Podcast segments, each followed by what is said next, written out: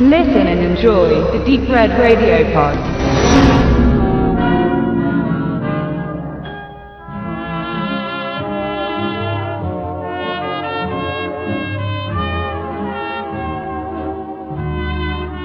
James Bond ist ohne Zweifel der weltweit bekannteste erdachte Spion und seine 23 filmischen Auftritte bis heute, offiziellen, sind allesamt Kassenschlager. Vermutlich ist der britische Agent das profitabelste Kino-Franchise überhaupt. Mit mehr als inflationsbereinigten 14 Milliarden US-Dollar Einspiel steht er weit oben auf der Box-Office-Liste. Entsprungen ist der Mann mit der Lizenz zum Töten der Feder von Ian Fleming. In zwölf Romanen und vier Kurzgeschichten ließ er ihn mehrfach die Welt retten.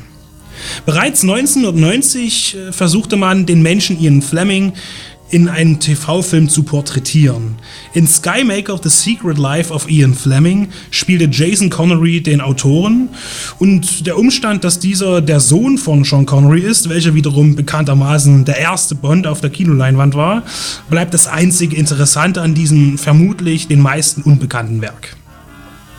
Ausführlicher und mit etwas mehr Tiefgang beschäftigt sich die vierteilige Miniserie der BBC mit dem Schaffen des egomanen Gentlemans. Diese biografische Aufarbeitung wurde schlicht Fleming betitelt und beschäftigt sich überraschend wenig direkt mit der Entwicklung des literarischen Superagenten.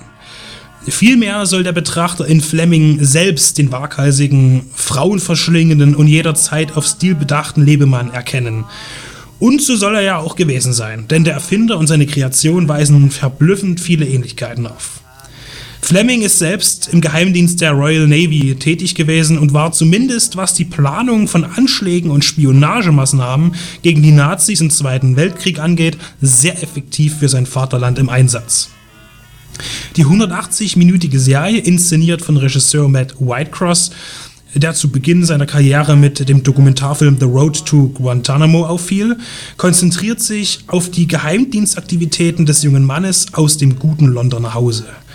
Sein Aufstieg und sein Streben nach Abenteuern, das ihm aber von seinen Vorgesetzten verweigert wird, seine Bettgeschichten und die wahre Liebe, sein Hang zu sadomasochistischen Spielchen, so auch der Kampf gegen seine kontrollsüchtige Mutter sind Ebenen, die hier in einem wenig ausgeklügelten, aber dafür sehr unterhaltsamen Geflecht zusammengedreht wurden.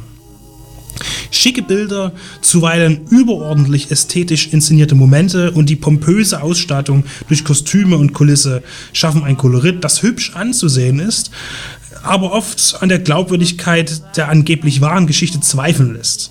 Auch wenn Fleming von außen als faktenbezogenes Werk vorgestellt wird, lässt einem das Skript am Ende doch die Wahl zu glauben, was man möchte.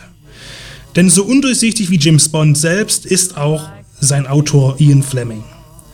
Dominic Cooper, welcher den exzentrischen Hauptprotagonisten mimt, passt gut in den Maßanzug seiner Vorlage. Er ist womöglich noch ein wenig zu jung, aber vom, vom Äußeren her wäre er nach Daniel Craig ein würdiger Nachfolger des Bond-Darstellers. Er lässt als Ian Fleming keine der bekannten Gesten aus, die er später auch seinem Helden auf den Charakter schrieb, welchen ihn so markant und unverwechselbar machten.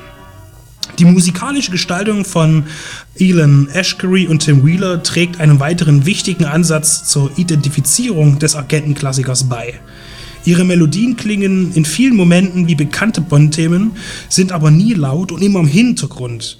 Besonders bei diesen Passagen erinnert sich das Ohr und schafft eine Verbindung zum jeweiligen Bond-Kinoauftritt, den man sich nur zu Güte führen kann, wenn man sich natürlich auch in der Materie etwas auskennt. Auch für Konsumenten, die nicht äh, im Agentenuniversum sich auskennen, bietet sich eine dichte Inszenierung, die eine andere Sicht auf die Steuerung eines unmenschlichen Krieges bietet. Dabei geht Fleming natürlich aber nie zu tief, bleibt das Haupt Hauptaugenmerk der Verantwortlichen doch auf der Unterhaltungsbasis. Ein Vergleich mit den ebenfalls von der BBC als Miniserie angelegte Agentendrama Ruhelos von 2012 liegt nahe bieten sich historische und inhaltliche Ähnlichkeiten in nicht unüberschaubarer Häufigkeit, nur eben ohne Bond. Für Kenner des MI5-Agenten bietet sich ein reichhaltiges Potpourri an Zitaten und Andeutungen sowie Insiderwitze, die sich vor allem auf die populären Nebenfiguren und ihre möglichen Inspirationsquellen beziehen. Fleming bleibt auch nach dieser Aufzeichnung eine verschwommene Figur, aber eine hundertprozentige Klarstellung des Zauberers würde uns doch all nur den Spaß verderben. Fleming erscheint bei Polyband und ist bereits im Handel erhältlich.